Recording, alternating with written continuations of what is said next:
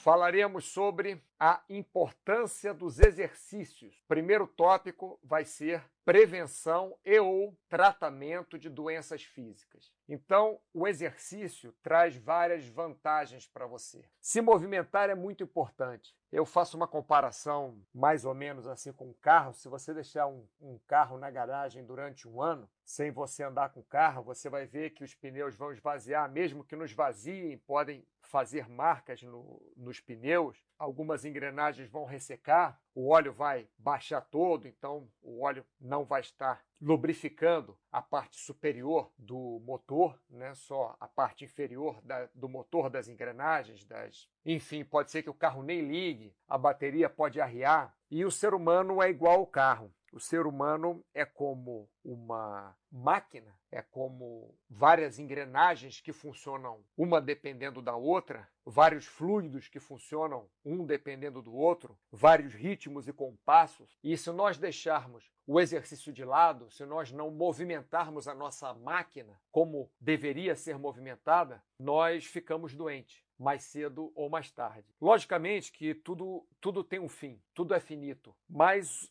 o que nós deveríamos fazer, no meu ponto de vista, é tentar o tempo que nós estamos nessa sala de estar entre o nascimento e a morte, nós ficarmos nessa sala de estar o melhor possível. Nós abrimos uma porta e nascemos, entramos numa sala. E em algum momento vamos abrir a outra porta lá no final da sala e vamos sair por essa porta. O que eu acho que vale mais na vida é nós vivermos o melhor possível o tempo que estamos dentro dessa sala. Se isso forem 20 anos, 40 anos, 113 anos, mas nós vivermos da melhor forma possível. Então hoje eu vou falar neste assunto, né, na importância dos exercícios, mais focado hoje na prevenção e ou tratamento de doenças físicas. Por quê? Porque se você está doente, logicamente, você vai passar esse tempo nessa sala de espera com uma qualidade de vida, qualidade de vida pior, né, do que se você não tiver doente. Então, é,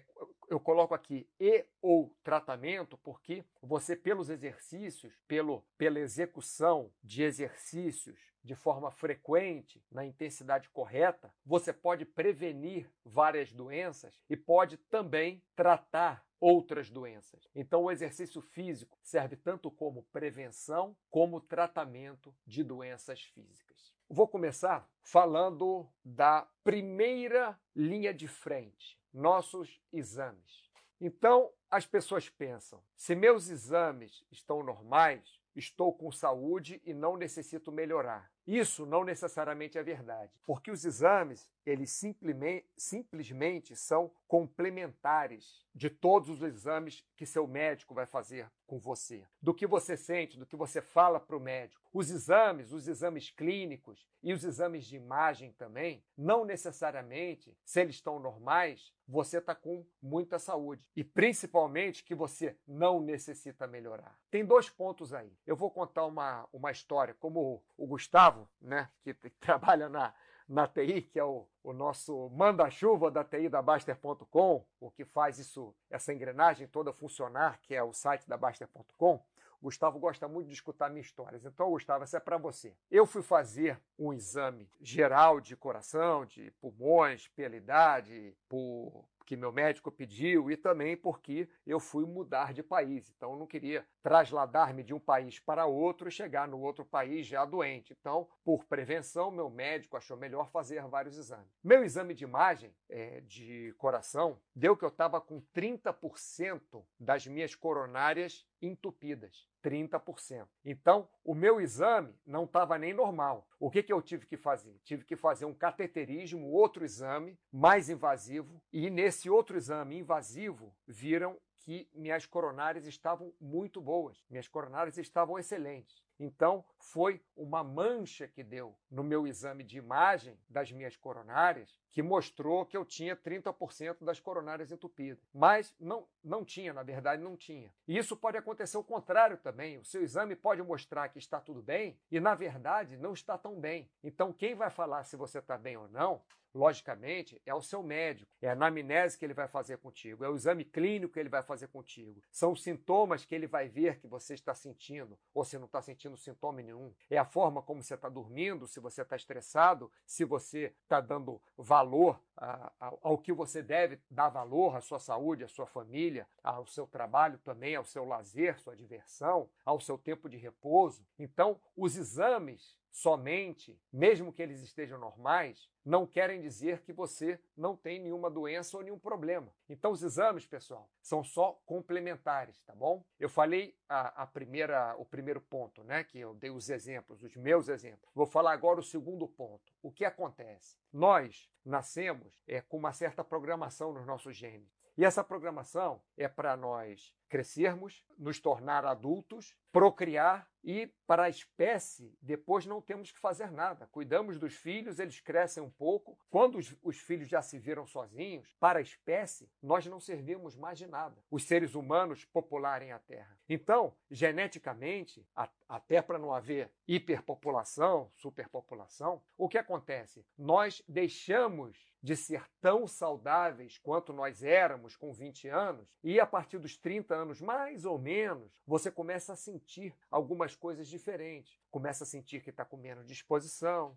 a sua glicose começa a aumentar no seu exame de sangue, o colesterol aumentar, às vezes a pressão arterial aumentar, não necessariamente com 30 anos, pode ser com 20, pode ser com 30, pode ser com 40, pode ser com 50, mas a tendência é começar a piorar e continuar a piorar se você não toma nenhuma atitude. Então, isso aqui, se meus exames estão normais, estou com saúde, não necessito melhorar, isso para mim não é verdade, porque você necessita melhorar sim, porque lá na frente na sua vida, quando você está caminhando naquela sala de espera entre o nascimento e a morte, você abriu a porta, né? Entrou na sala de espera entre o nascimento e a morte, está andando ali dentro, você vai crescendo, vai tendo mais saúde, tem 16 anos, hormônios bombando, 20 anos, todo animado, cheio de disposição, 20 e poucos anos, ótimo, excelente, 30, no auge da sua idade, 40, está correndo maratona. Mas quando você chegar a 50, 60, 70, a partir de 80,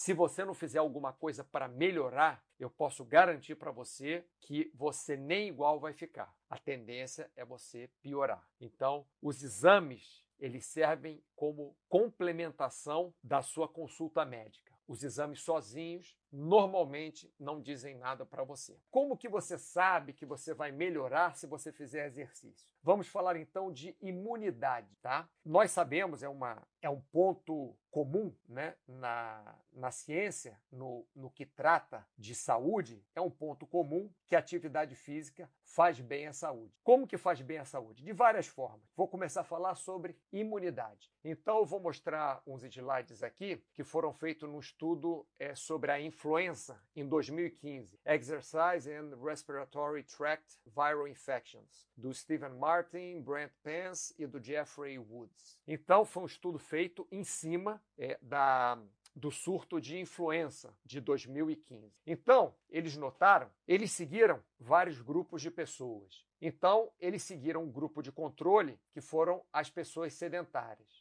Então, aqui são os dias depois da infecção. Tá? Aqui é o dia zero da infecção, aqui cinco dias pós-infecção, 10 dias pós-infecção, 15 dias pós-infecção, 20 dias, 25. E aqui é o percentual de pessoas que sobreviveram, as pessoas que sobreviveram, não que pegaram uma, é, uma gripe leve, mas que foram internadas em estado grave. Então, todos começaram do 100%, certo? Todos começaram vivos, né? Aí, aqui no quinto dia, começou um ou outro a falecer. Então, o nosso grupo de controle, que é o grupo sedentário, quer dizer, que não faz exercício nenhum, é começou a morrer, né? começou a ter falecimento tal, e depois do vigésimo dia mais ou menos, aqueles que faleceram, faleceram, e os que continuaram vivos, continuaram vivos. Isso aí, mais ou menos 40% dos sedentários faleceram, que foram internados em estado grave. Do pessoal que faz exercício moderado, eles conseguiram aguentar melhor o tratamento e só foram começar a falecer lá depois do décimo dia. Veja bem, o, o pessoal sedentário, lá pelo quinto dia, um ou outro já começou a falecer. O pessoal com, que faz exercício moderado frequentemente, eles só foram começar a falecer lá a partir do décimo dia. E pararam de, de, falecer, faleceram alguns, né? E pararam lá no 15º dia a falecer. Então, eles tiveram um percentual de sobrevivência de aproximadamente, aproximadamente entre 90 e 80 e 90%. Quando que o pessoal sedentário teve um, um, um percentual de sobrevida, de, de sobrevida não, de sobrevivência entre 40 e 50%. Ou melhor, você pode ver que dobrou a capacidade de sobreviver para as pessoas que tiveram influenza em 2015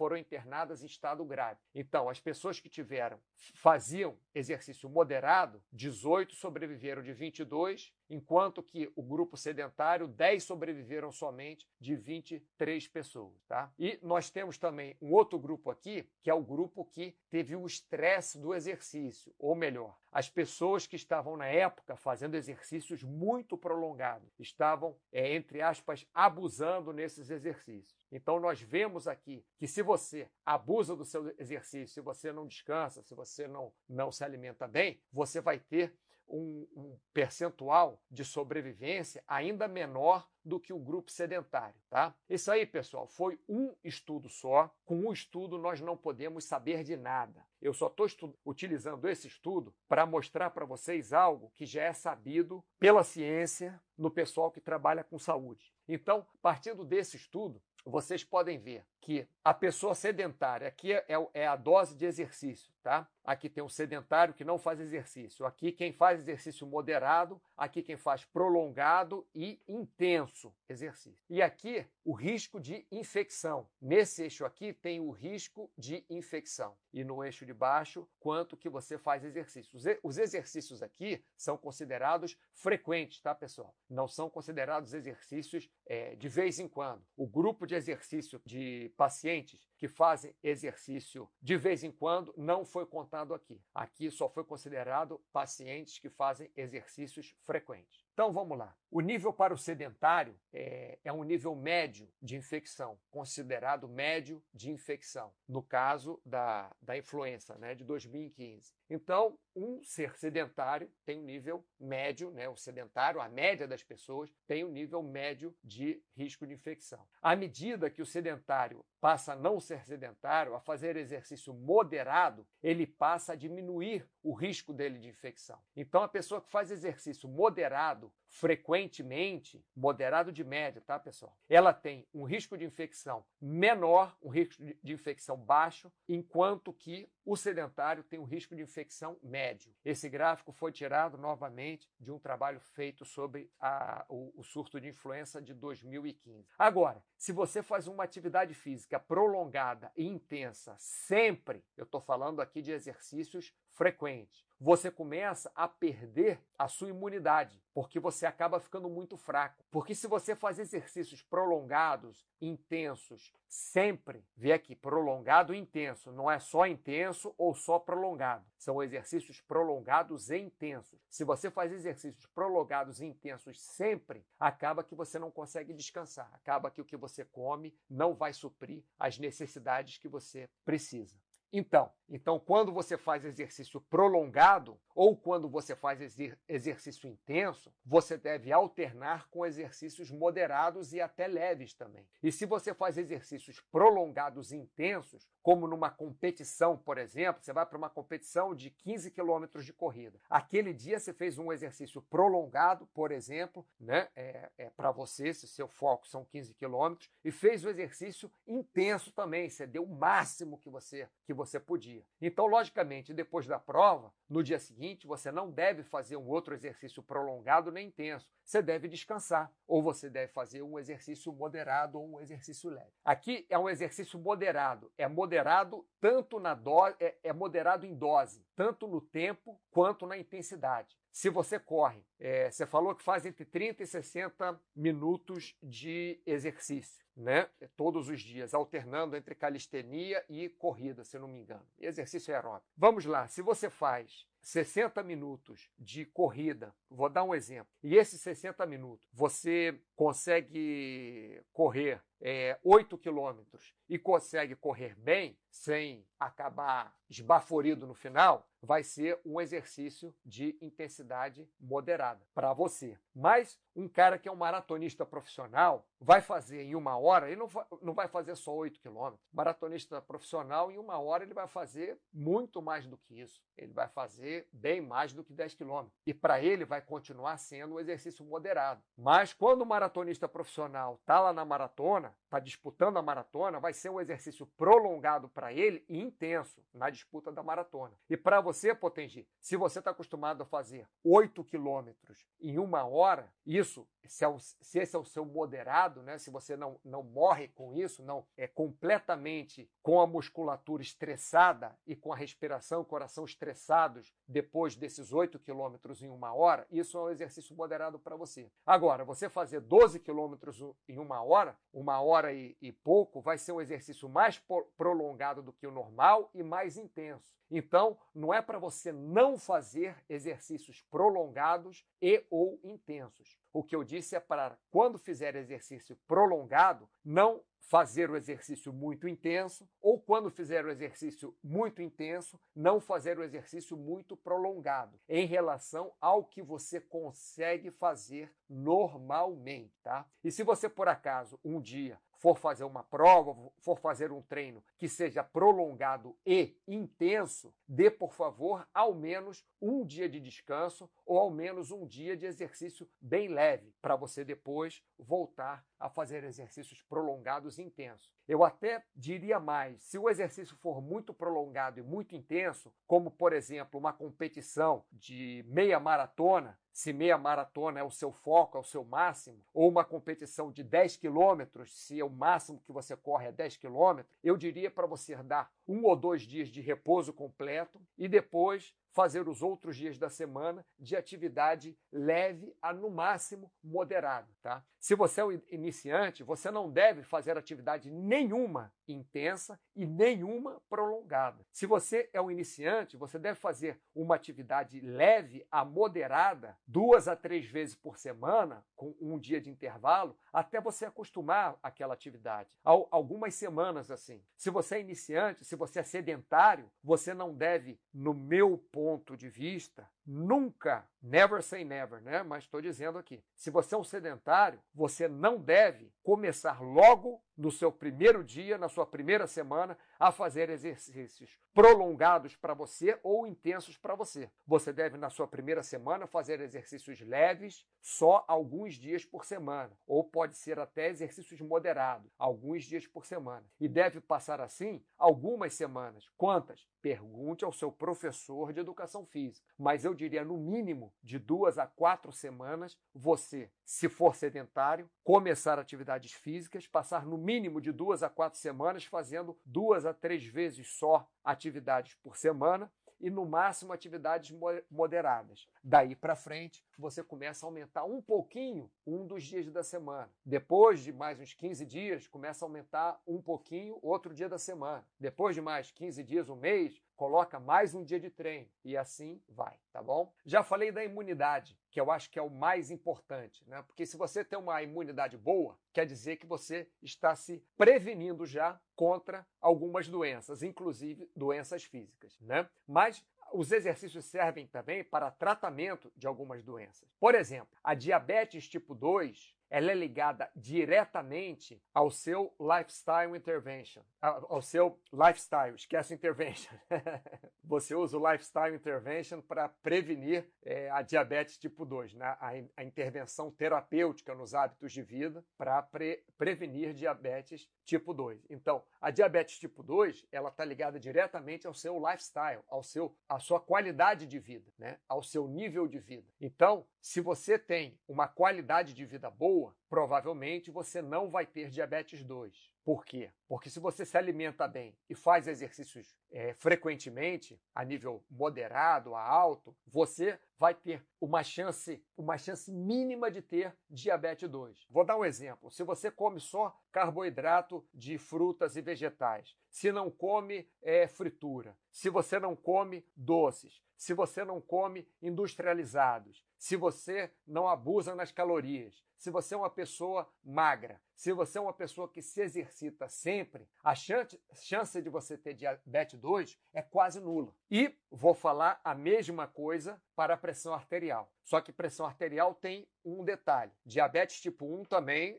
logicamente, é, tem o, o, a ligação genética. Né? Pressão arterial também tem, tem ligação genética. Tem gente que tem geneticamente a pressão alta. Aí não tem jeito. Apesar de que, se você tem a pressão alta e toma remédio, né? Nós temos um, um aluno que a pressão dele era, era bem alta. O remédio para a pressão começou a dar problema para ele. O remédio começou a dar efeitos colaterais para ele. O que, que nós fizemos? Nós aumentamos a carga de exercício dele para o exercício ajudar no tratamento da pressão arterial. E o que aconteceu? Ele passou a ter que tomar menos remédio para pressão, porque como aumentamos a atividade física dele e, e, melhoramos a alimentação dele também, ele precisou de menos remédio para controlar a pressão arterial. Outra coisa, obesidade. Se você não come em excesso e você come com qualidade e você faz exercícios físicos, você não vai ficar obeso. Tem aquela coisa, ah, mas meus hormônios, isso, aquilo, aquilo outro. Olha, vai no médico, vê se você tem algum problema hormonal. Problema hormonal para deixar você obeso é muito difícil, tem que ser alguma coisa assim muito fora do normal. Pode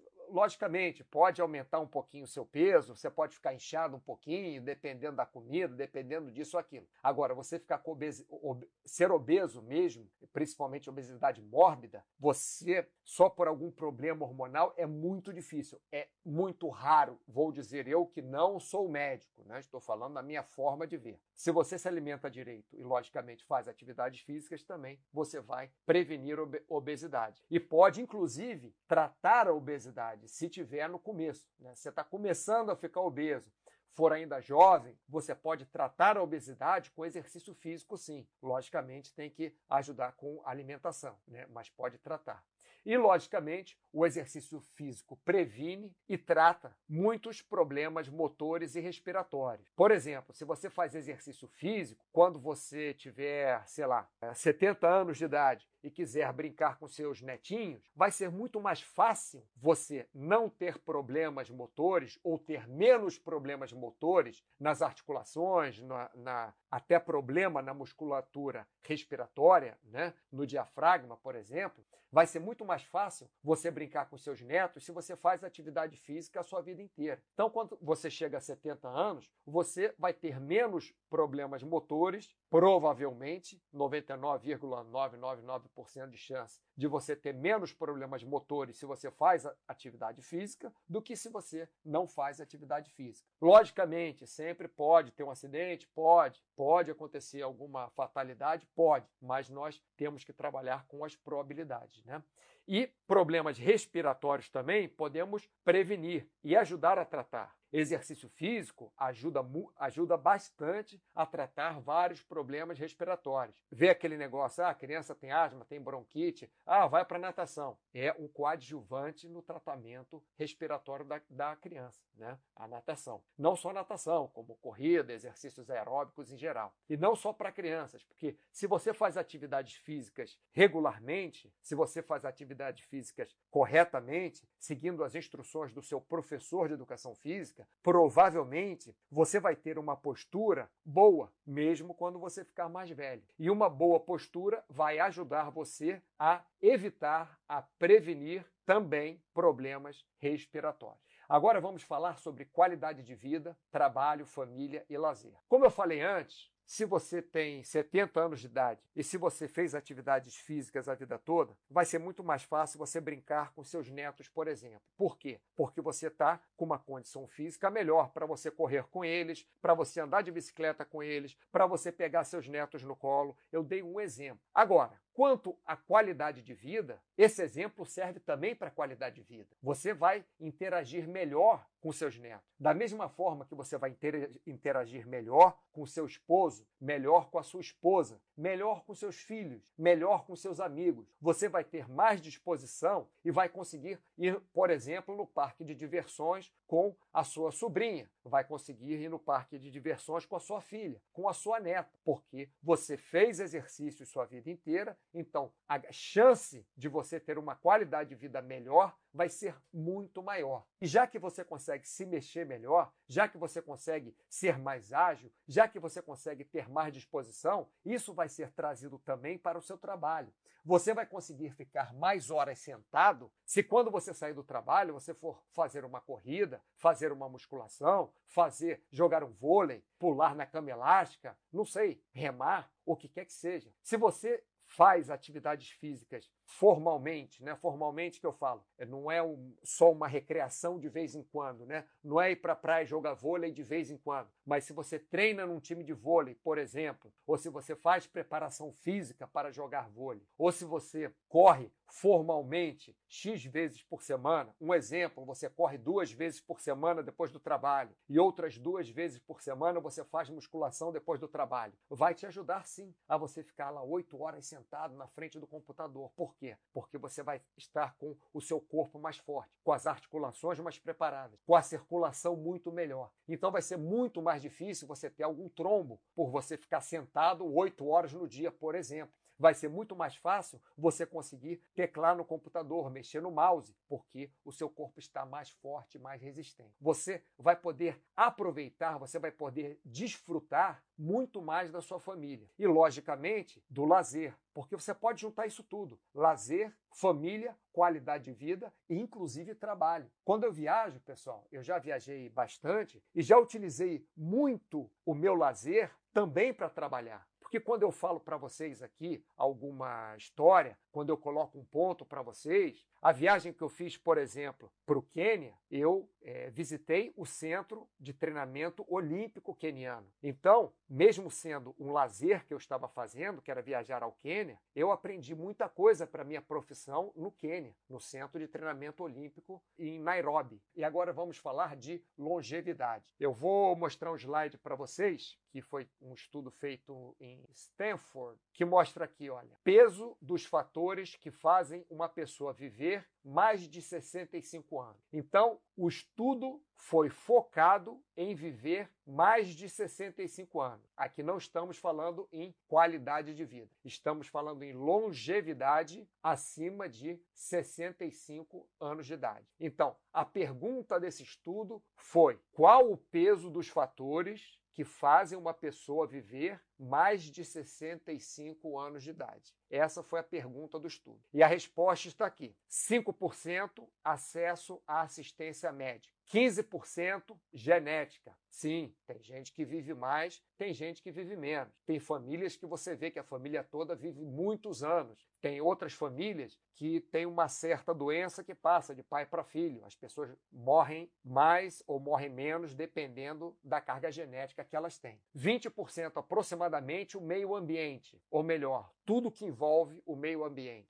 Caiu uma pedra, um raio na sua cabeça, é meio ambiente cidades poluídas, cidades que te fazem ficar muito tempo no trânsito, isso tudo é meio ambiente. Mas 60% do peso dos fatores que fazem uma pessoa viver mais de 65 anos está no estilo de vida. 60%, quer dizer, mais da metade da razão ou do peso que faz o indivíduo viver mais do que 65 anos é o estilo de vida. Estilo de vida está ligado a quê? Está ligado à alimentação, está ligado a exercícios principalmente. Alimentação e exercício. Logicamente, está ligado também ao sono, logicamente, está ligado também ao estresse. Mas se você se alimenta bem e se você, principalmente, tem um tempo para fazer exercícios, se você dá o valor para fazer os exercícios que você deve dar, você vai ter uma qualidade de vida muito melhor. E a qualidade de vida melhor, seu estilo de vida melhor, vai levar você a um percentual de longevidade maior também. Estamos falando aqui sobre qualidade de vida. E eu falei para vocês que se vocês se exercitam bem, já é meio caminho, caminho andado. E, logicamente, se se alimentam pelo menos mais ou menos, já está muito bom, porque o exercício frequente ajuda em muito no sono e ajuda em muito no controle do estresse, que são outros pontos que são importantíssimos para a qualidade de vida. Se você faz exercícios frequentemente, com certa frequência, um mínimo de tempo, né? Vamos colocar de 20 a 40 minutos que seja, algumas vezes por semana, já vai começar a ajudar você a dormir melhor. Não é que vai funcionar para todas as pessoas, nem que vai funcionar em 100% dos casos, mas em grande parte dos casos, o exercício frequente por um certo tempo vai ajudar você a dormir melhor e a diminuir o estresse. Falamos agora, né, acabei de falar sobre importância dos exercícios. Primeiro ponto da importância dos exercícios: prevenção e ou tratamento de doenças físicas. Falei sobre aumento de imunidade pelos exercícios, tratamento e prevenção de diabetes tipo 2, pressão arterial alta, obesidade, problemas motores e respiratórios. Falei sobre melhora da qualidade de vida, melhora do seu trabalho, melhora da sua relação com a sua família e do seu lazer pela é, execução de exercícios também, pela é, execução frequente de exercícios, né? E falei também sobre longevidade, que a execução de exercícios frequentes leva você a uma qualidade de vida melhor, que leva você também a uma maior longevidade. Muito obrigado pela atenção de vocês. Um abraço a todos.